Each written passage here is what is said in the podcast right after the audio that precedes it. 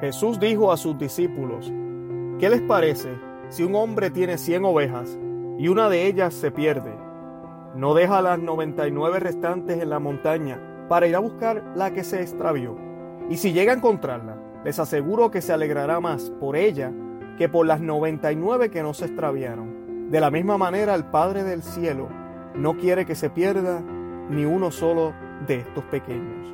Palabra del Señor Gloria a ti, Señor Jesús. hermosa, esta es una de las lecturas más eh, predilectas para muchos cristianos. Y es una lectura hermosa porque nos habla y nos dice que nuestro Dios realmente vino por lo que estaba perdido. Y hermana que me escucha, hermano que me escucha, todos hemos estado perdidos en cierta forma, todos, todos, todos, independientemente de lo que hayamos hecho en nuestra vida.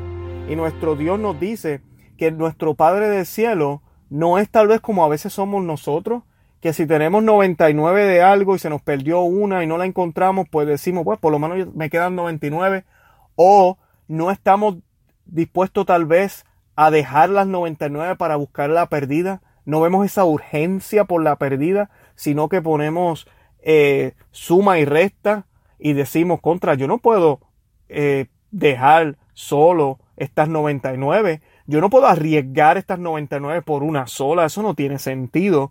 Eso así pensamos los seres humanos. Pero nuestro Dios es totalmente lo contrario. Nuestro Dios, como nos ama a cada uno de nosotros de una manera especial y única, cuando Él sabe que uno de nosotros está extraviado, Él hace lo que sea. Él nos busca y no va a tener alegría. Y no es que nuestro Dios necesita alegría, pero Él no va a descansar hasta que nosotros seamos encontrados. Lo triste de esto es que nuestro Dios, ¿verdad? Es un caballero. Y tienes que ser tú quien te tienes que dejar encontrar.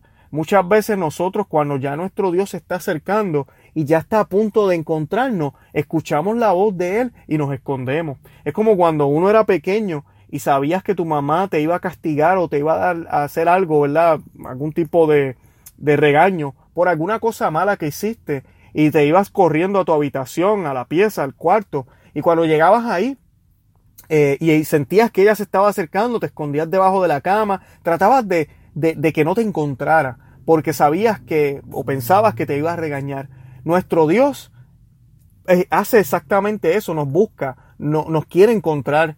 Y nuestro Dios nos quiere corregir, claro que sí, pero no debemos verlo de esa forma, como que nos va a castigar. Antes que todo, antes que nada, nuestro Dios lo que quiere es que nos reconciliemos con Él, que sintamos su amor, al igual que el buen pastor, al encontrar esa oveja que se extravió, se va a alegrar, se va a poner contento, va a hacerle sentir a esa oveja, hey, aquí estoy, aquí está tu pastor, te encontré, te voy a llevar a donde las otras para que no andes sola, te voy a cuidar, ¿ok?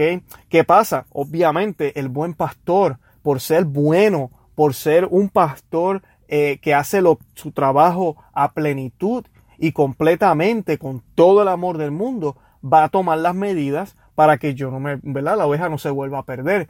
En el caso de nosotros, el Señor ha tomado las medidas. La primera medida mayor que tomó fue enviar a su único hijo a morir en la cruz por ti y por mí y a resucitar para vencer la muerte. Además de eso, nos dejó unos mandatos que no deben ser mandatos como que tengo que obedecer, no. Son y son reglas son las reglas del juego, podríamos decir. Y sé que la palabra juego suena como de diversión, pero son las reglas. Si tú sigues esas reglas, vas a estar bien. Así que el pastor le va a decir a la oveja o va a tratar de educar a la oveja para que no se pierda de nuevo. Va a buscar formas para que la oveja le sea obediente. Y así hace nuestro Dios. Y no lo hace porque es un Dios mandón o un Dios que no quiere que tengas libertad. Lo hace porque te ama y sabe que es lo mejor para ti. No olvidemos que al igual que la oveja y el pastor, el pastor tiene mucho más conocimiento de lo que está allá afuera y de los peligros que puede enfrentar esa oveja que la misma oveja. Así debemos nosotros tener en cuenta también que nuestro Dios nos ama y nos busca de la misma forma y que nuestro Dios solo quiere lo mejor para nosotros y que la información que Él tiene es mucho más que lo que nosotros pensamos, ¿verdad? Saber. Vayan a nuestra página web y busquen nuestro blog a conoce, ama y vive tu fe.com. Búsquenos en el Facebook, en el Twitter, en Instagram. eh, para que nos den eh, like y me gusta. Si les gustan estos audios en las mañanas o en las tardes, en la noche, a la hora que lo escuchen, compártanlos, déjenle saber a la gente para que cada día más se propaga el Evangelio de nuestro Dios. Santa María, ruega por nosotros.